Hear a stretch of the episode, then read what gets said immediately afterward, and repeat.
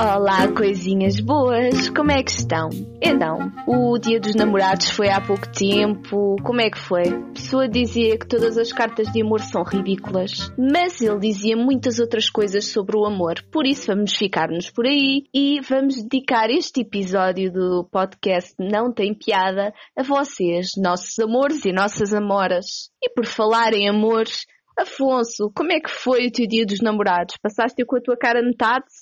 Olá a todos, como é que estão? Como é que estamos, não é? Relativamente ao meu dia dos namorados, foi um dia bastante tenso. Eu estou assim numa relação instável com o meu relatório de estágio e, portanto, ficou cada um no seu canto. Eu na minha cama e ele dentro do computador, por escrever. E estou chateado, genuinamente chateado, porque ninguém, nenhuma alminha caridosa decidiu oferecer-me milka de morango, que é só assim o meu chocolate preferido. E achei tóxico ninguém se declarar a mim. Estás a brincar. Milka de morango é o teu chocolate preferido. É. Afonso, também acho que é dos meus chocolates preferidos. Juro, adoro mesmo. Aquele chocolate assim, depois tu trincas e vem aquele Aquilo- saborzinho do e- morango.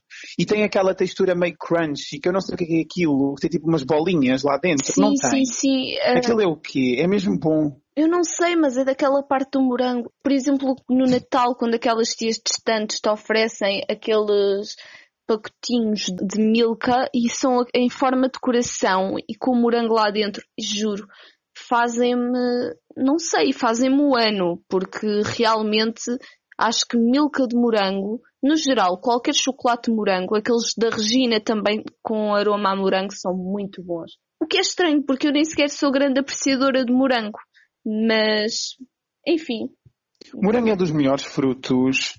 Eu juro, eu sofro porque morango é uma fruta de uma época bastante específica e quando nós estamos na época do morango eu sofro porque não há muitas mais frutas que eu aprecio comer e, e é, muito, é muito triste para mim porque eu adoro, juro, eu faço papas de aveia e coloco morango, eu misturo iogurte com morango, ah, gosto bastante, É- acho que é uma fruta que combina imenso com bastantes lanches e fica bem em imensos snacks, portanto, para mim, morango vai ser sempre aquela fruta. Ah, eu não sei. Eu olho para o morango e dá-me a sensação de que, pela sua aparência, o morango deveria saber muito melhor do que aquilo que sabe. Não sei, é, é aquela sensação que me dá, porque realmente eu trinco o morango e aquilo sabe-me assim meio amargo ou não sei. Não gosto muito.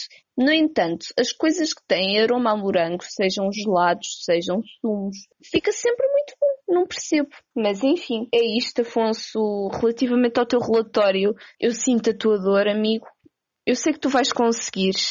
Estou aqui para ti, para o que precisares, desde que não me peças para fazer capítulos do teu relatório. Eu acho horrível fazer relatórios, principalmente a parte do enquadramento teórico, que no fundo é a revisão da literatura. É porque eu sinto que demora meia hora para fazer um parágrafo. E, e pior, eu fico a achar que nem para fazer aquilo que eu próprio escolhi fazer da minha vida sou bom. Esta sensação de insuficiência é tóxica. É isso, chama-se síndrome do impostor. E tu és perfeitamente capaz, não te preocupes com isso. Mas sim, eu às vezes também tenho um bocadinho essa sensação de nem para aquilo que eu acho que sou boa, sou boa. É um bocado triste da vida. Enfim. Mas eu acho que isto é um bocadinho o nosso desespero a falar mais alto. Acho que não somos só nós os dois a achar uma coisa dessas, honestamente. Não, eu acho que isto é uma coisa que, hum, que vai para toda a gente, não é? Tem a ver com insegurança. Todos nos sentimos inseguros e a certa altura começamos a duvidar de nós mesmos, especialmente quando são alturas de muito stress. Acho que é normal isso acontecer. Não podemos é deixar que, que tome conta de nós. Temos de nos aguentar filmes, olha, o que é que se há de fazer? Mas falando em faculdade, pois é, as aulinhas, pelo menos as minhas, regressaram esta semana em regime online. E eu, óbvio, não posso dizer que gosto mais do que em regime presencial. No entanto, estou a começar a apreciar e a achar que, afinal, isto das aulas online até que é meio que um paraíso, não é? Podes estar sozinho sozinha, com a câmara desligada e a tirar fotos aos idiotas dos teus colegas que gostam de fazer caretas para a câmara e que os outros vejam. E é sempre super interessante. Pronto, é óbvio que depois te distrais daquilo que o professor está a falar, não é? Mas também a minha primeira semana basicamente foi a apresentação de programas da UC e tal, portanto não é que tenha perdido muito por estar desatenta. Aulas online são o paraíso, se considerares que o paraíso é ir ter aulas para dentro de uma carrinha no topo da tua aldeia para apanhares metade do sinal para teres o um mínimo de dignidade a ter uma aula, não é? Porque isto das aulas online tem muito que se lhe diga.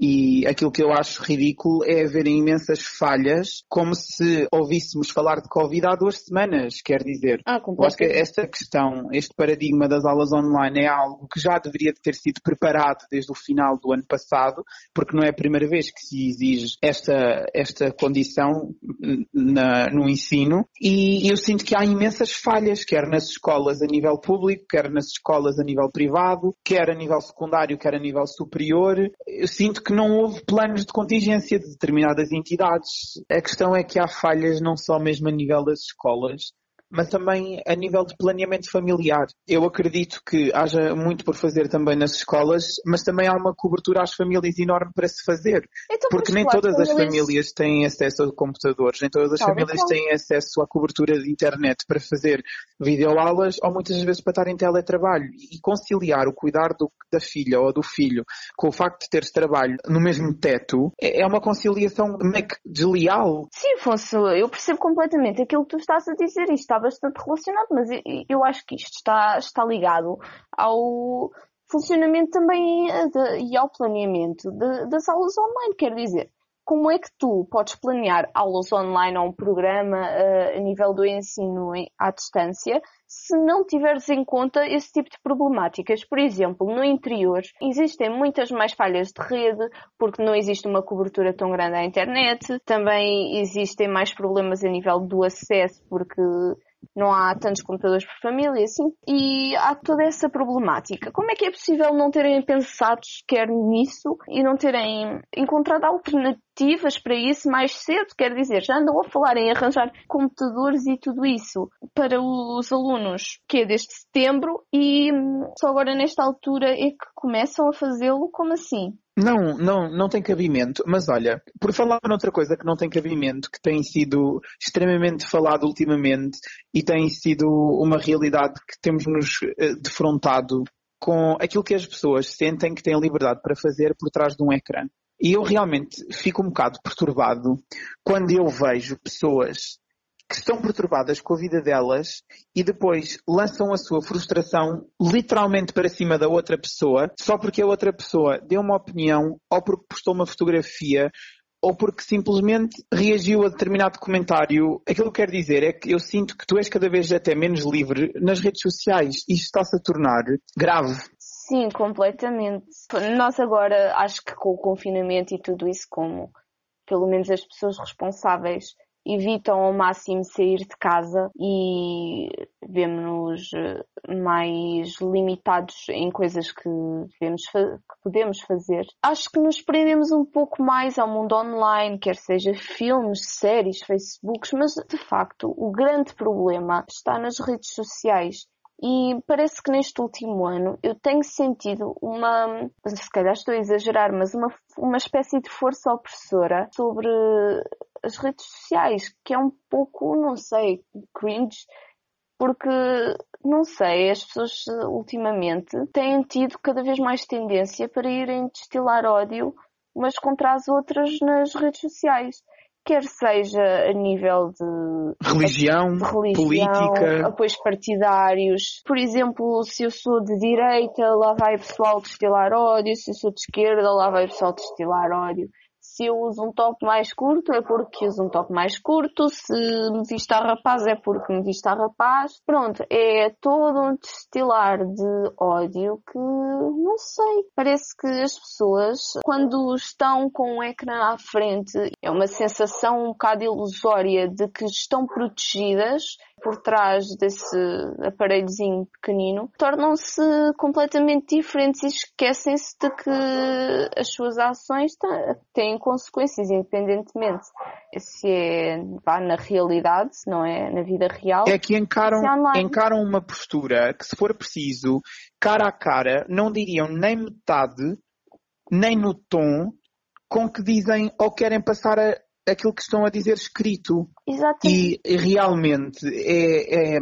é, estranho nós pensarmos que a qualquer momento podemos ser alvo de um abanão de uma pessoa perturbada porque simplesmente decide que que aquilo está errado e decide mandar ódio para cima de mim. Eu percebo que hajam pessoas que vão de encontro àquilo que eu acredito. E para mim faz todo o sentido, até porque isto é viver em democracia. Agora, a partir do momento em que essa pessoa destila ódio, mas esse ódio destina-se a não só desejar morte a mim, mas também aos meus, eu acho que isso é passar uma barreira grave. E lá estou a bater no grave. Eu não sei, hoje acordei com esta palavra. Eu, eu concordo completamente contigo, até porque, repara, vou dar o um exemplo que já tinha falado contigo no off, acerca do Diogo Faro. Ele às vezes partilha, por acaso até acho que ele é bastante corajoso e ele está mesmo, ele dá a cara e os nomes das pessoas que, que lhe mandam essas mensagens. Na generalidade acho que até são miudinhos de 18, 19 anos, 20, nem sei. Mas independentemente disso, acho que é de uma falta de chá enorme estar a mandar uma pessoa, independentemente se às vezes é um bocadinho irritante ou um bocado extremista ou o que quer que seja, a mandar-me mensagens do género a tua avó devia morrer, como é que os teus pais não te mataram em puto, estou-te a fazer uma espera com os meus amigos talibãs da China. Pronto, eu sei que na China não existem talibãs, talibãs não são da China, mas isso parece mesmo um comentário daqueles que tu vês assim no Facebook, sabes, de super básico. É que isto acontece e eu fiz. Estou à tua espera aqui com os meus talibãs da China. talibãs da China. Muito bom, muito bom. Muito Mas é, e, e, e depois o, o que é grave é que acabam por condenar uma coisa e estão a fazer alguém da Há pior. outra pessoa aquilo que estão a condenar. Sim, aquilo que fizeram com aquilo que fizeram com o Diogo Faro foi ridículo. Tudo bem que ele errou, que enquanto pessoa que tem imensa presença mediática, nomeadamente no Twitter, onde ele exprime muito as suas opiniões políticas e coloca um enorme ativismo naquilo em que ele acredita, ele devia ir um bocadinho mais ao encontro daquilo que, que escreve no Twitter.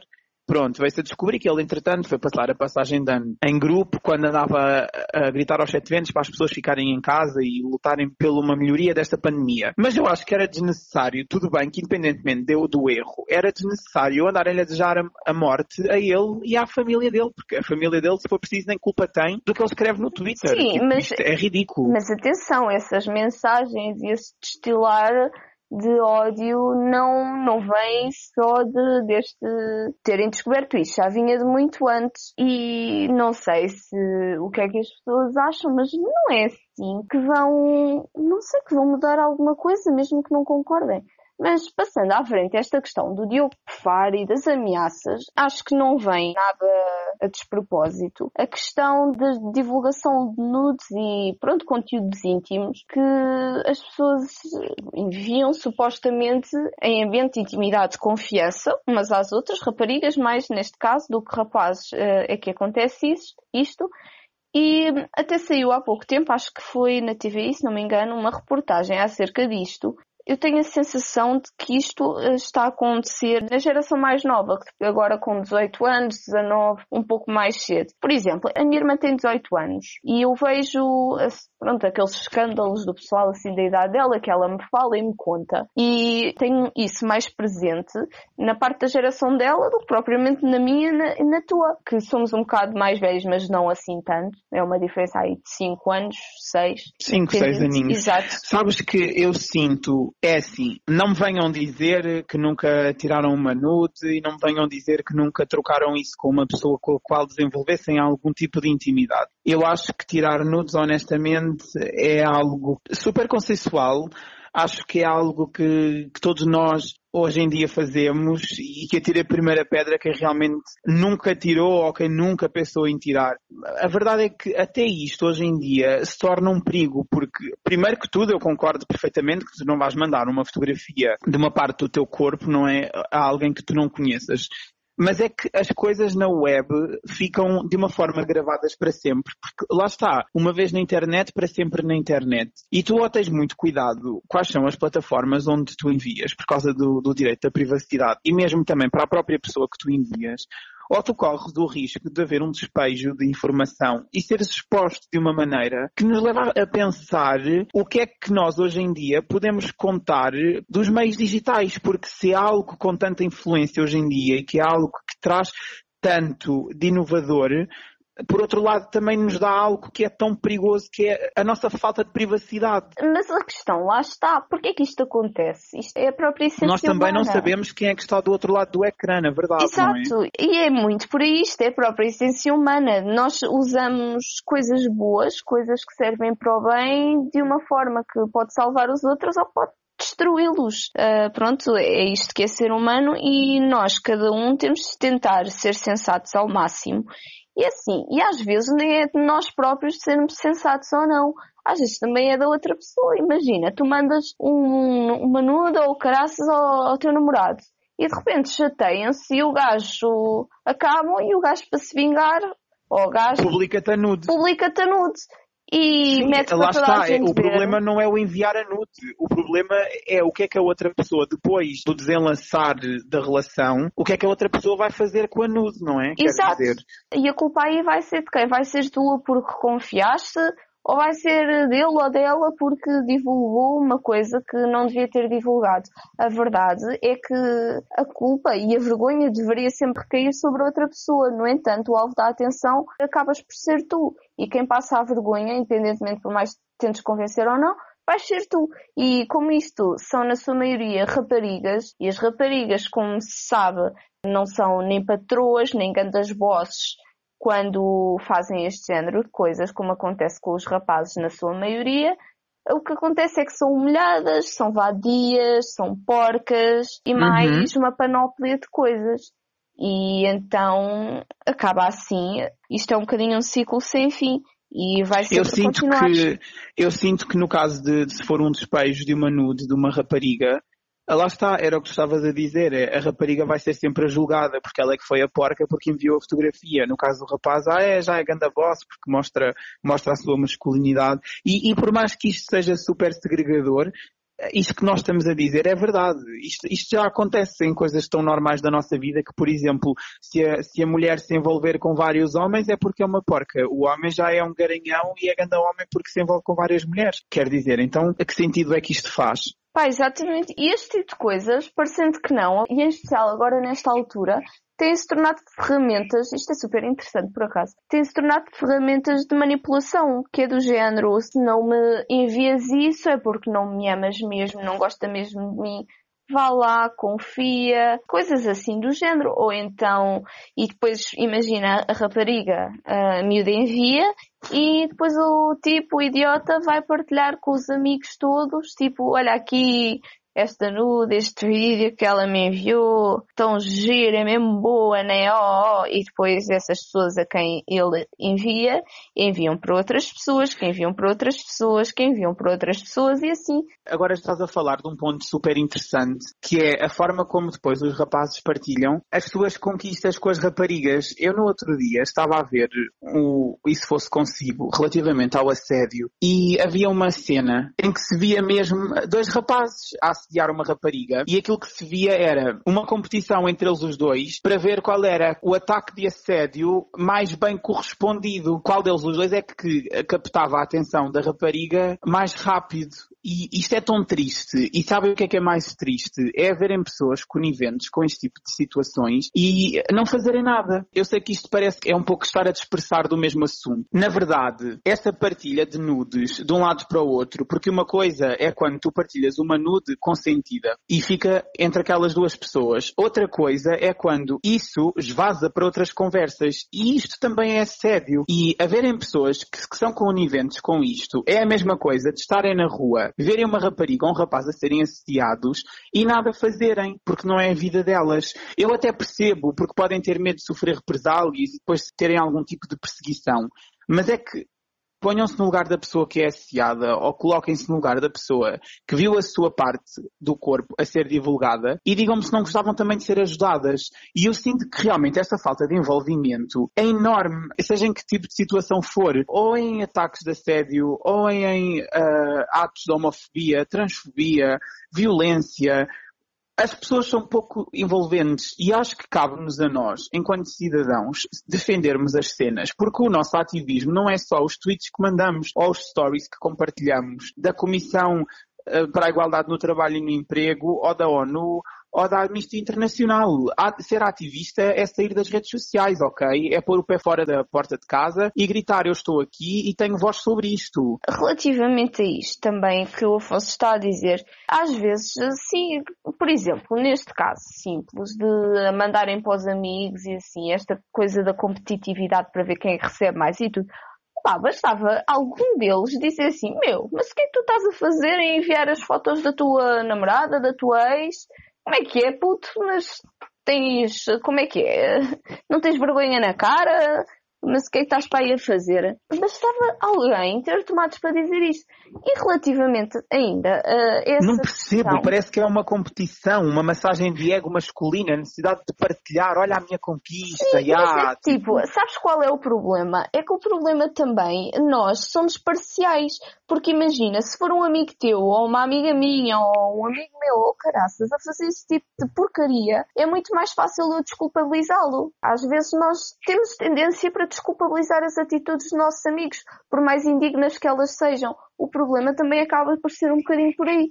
E para não falar também que nas nossas redes sociais, por causa das questões todas do algoritmo e tudo, isto pode parecer que não tem muito a ver, mas tem. Nós só vemos coisas que, com os quais nos identificamos e acaba por ser muito mais difícil encontrarmos coisas diferentes e isso tolda a nossa visão, nós não conseguimos, imagina, eu praticamente tu que nas minhas redes sociais ou são coisas relativas aos direitos humanos frases de direitos humanos ou utanas ou coisas acerca de livros e às vezes passam de um lado outras coisas, por exemplo, tenham a ver, sei lá, com carros, com pintura. Eu perco coisas assim, porque o meu algoritmo está demasiado focado nos livros e nos direitos humanos. Não sei se me, está, se me estou a fazer entender, mas, por exemplo, eu nunca na vida, ao contrário da minha irmã, que apanha sempre coisas dessas, eu nunca na vida vi stories de gente a partilhar nudes eu quero simplesmente porque eu não ponho gosto nem sigo esse tipo de pessoas. E acho que isto também acaba por toldar um bocadinho às vezes a nossa visão e a nossa consciência social e também por nos tornar um bocadinho ignorantes acerca do que se está a passar e do que as outras pessoas fazem. Às vezes tu só não julgas, não condenas determinada situação porque não sabes dela. Não sabes que ela acontece. Quem a vê quem vê nudes das miúdas a ser partilhadas são pessoas que potencialmente a vão julgar e que estão mais propensas para a julgar. Não sei se tem a teoria assim, teoria de algoritmos da Carolina, porque realmente não sei como é que funciona, mas acho que deve ter muito a ver com, com esse género de situações. Sim, tem, claro que se tu não segues e não tens atividade nas suas redes sociais relativamente a esse tipo de assuntos, é normal que não te apareçam. Mas eu acho que a partir do momento em que as pessoas sabem perfeitamente que esse tipo de situações acontecem, é atuar quando isso acontece, porque realmente, para mim foi bastante perturbador ver que aquela rapariga estava a ser assediada na paragem do autocarro e aqueles dois rapazes não saíam de cima dela, a paragem estava cheia de gente e só quando um dos bacanos lhe tocou na perna é que alguém decidiu intervir. Quer dizer, esperam sempre pela gota d'água para dizer alguma coisa. Isto revela muito sobre nós e revela muito sobre a nossa consciência de intervir e de prevenção, porque realmente nós temos dificuldade em atuar para prevenir algo. Nós temos dificuldade porque nós só trabalhamos em cima do joelho e parece que estamos programados só para intervir sobre aquilo que já aconteceu. Eu já, já estou a ver qual é que é o, e se fosse contigo que tu estás a falar. Ah, já vi, já, já é um bocado antigo, não é?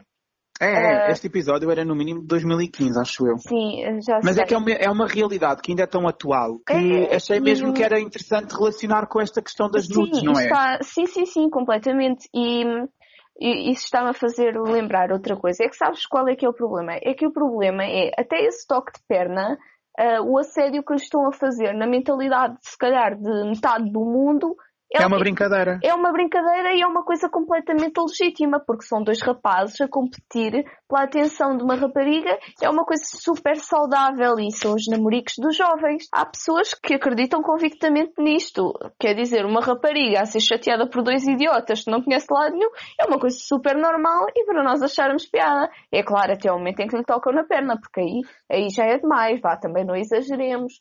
Mas de resto, e sabes, é outra coisa, outra coisa que também me choca bastante além de acharem que isso são brincadeiras inocentes, é acharem que a rapariga é mal educada se mandar parar. Ou se a própria rapariga se impor e mostrar a voz dela, ou se tentar defender de alguma forma, é puta porque se mostrou difícil.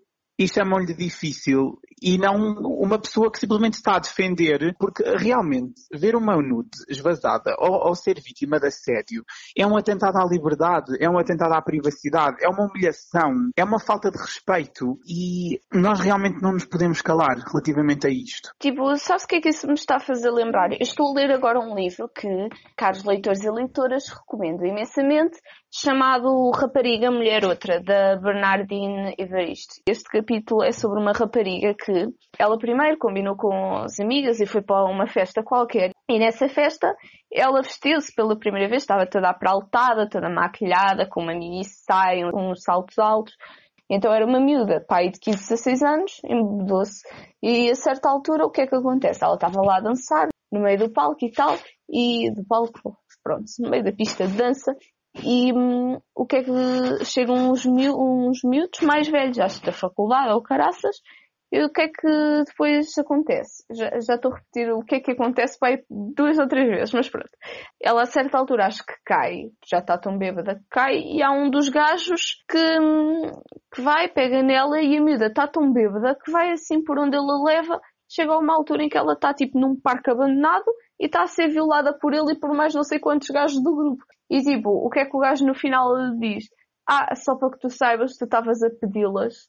Mas estiveste é, bem. É, sabes uma coisa? É a mesma conversa de que eu não estou a fazer nada de errado, eu só estou a elogiar as tuas pernas, estás a mostrá-las. Não, mas é que isto é um caso que é, vai, é um caso literário, mas isto é mais pura das realidades. Isto não tem nada de ficção. Isto acontece, as miúdas são violadas porque, ok, estão bêbadas. Porque estavam a pedi-las. Pronto, estão, como estão com uns saltos altos e uma mini saia, estão bêbadas, eles aproveitam-se e depois são elas que estão a pedi-las. Sim, completamente. Meu, tenham noção. Mas, enfim, não é? As mulheres é que são suposto ser o pilar da família e então têm que ter mais decoro do que os homens. Logo, a culpa é delas se forem violadas. É. É, é isso. É isto, e depois, pronto, mas olha, ainda no livro a rapariga teve sorte, porque não gravaram a, a violação dela nem fizeram nenhum direto, que é uma coisa. Só que... faltava isso. Sim, mas sabes que existem situações em que isto acontece, não é? Claro que sim. É, ou situações em que há alguém a presenciar e fazem um vídeo em vez de se meterem no meio e tentarem impedir. É. Hoje em dia uma câmara fotográfica ou uma câmara de filmar é uma lente que te abre campo para inúmeros perigos. Exato. Mas, pessoal, deixem-me dizer-vos uma coisa. Uma câmara de telemóvel ou de quer que seja não vos dá superioridade moral nenhuma e se vocês têm mãos para gravar o que quer que seja, também têm mãos para ir para o meio da situação e pararem o que quer que esteja a acontecer que é errado. Obrigada. E com esta, se calhar, finalizamos o episódio, não é? Exato. Cuidem uns dos outros, espalhem amor, não espalhem ódio, porque como diz o Jason Mraz, o amor é sempre a resposta. Portanto, amem-se uns aos outros, sejam gentis, sejam generosos, não andem a odiar. O ódio é o mal do mundo, amores. Beijocas são poucas. Despeço-me só a dizer a minha frase preferida, que é vivam e deixem viver. Portanto, beijinhos e até para a semana. Sunrise with you on my chest. No blinds in the place where I live. Daybreak, open your eyes. Cause this was only ever meant to be for one night. Still, we're changing our minds here. Be yours, be my dear. So close with you on my lips. Touch noses, feeling your breath. Push your heart and pull away yeah. Be my summer in a winter day, love. I can't see one thing wrong between the both of us. Be mine, be mine, yeah. Anytime, anytime. Ooh, you know I've been alone for quite a while, haven't I? I thought I knew it all. Found love, but I was wrong. More times than enough but since you came along I'm thinking, baby, you Are bringing out a different kind of me. There's no safety net that's underneath. I'm free Falling all in you. Fell from it, who, what, how they appear? Trapped up on a tightrope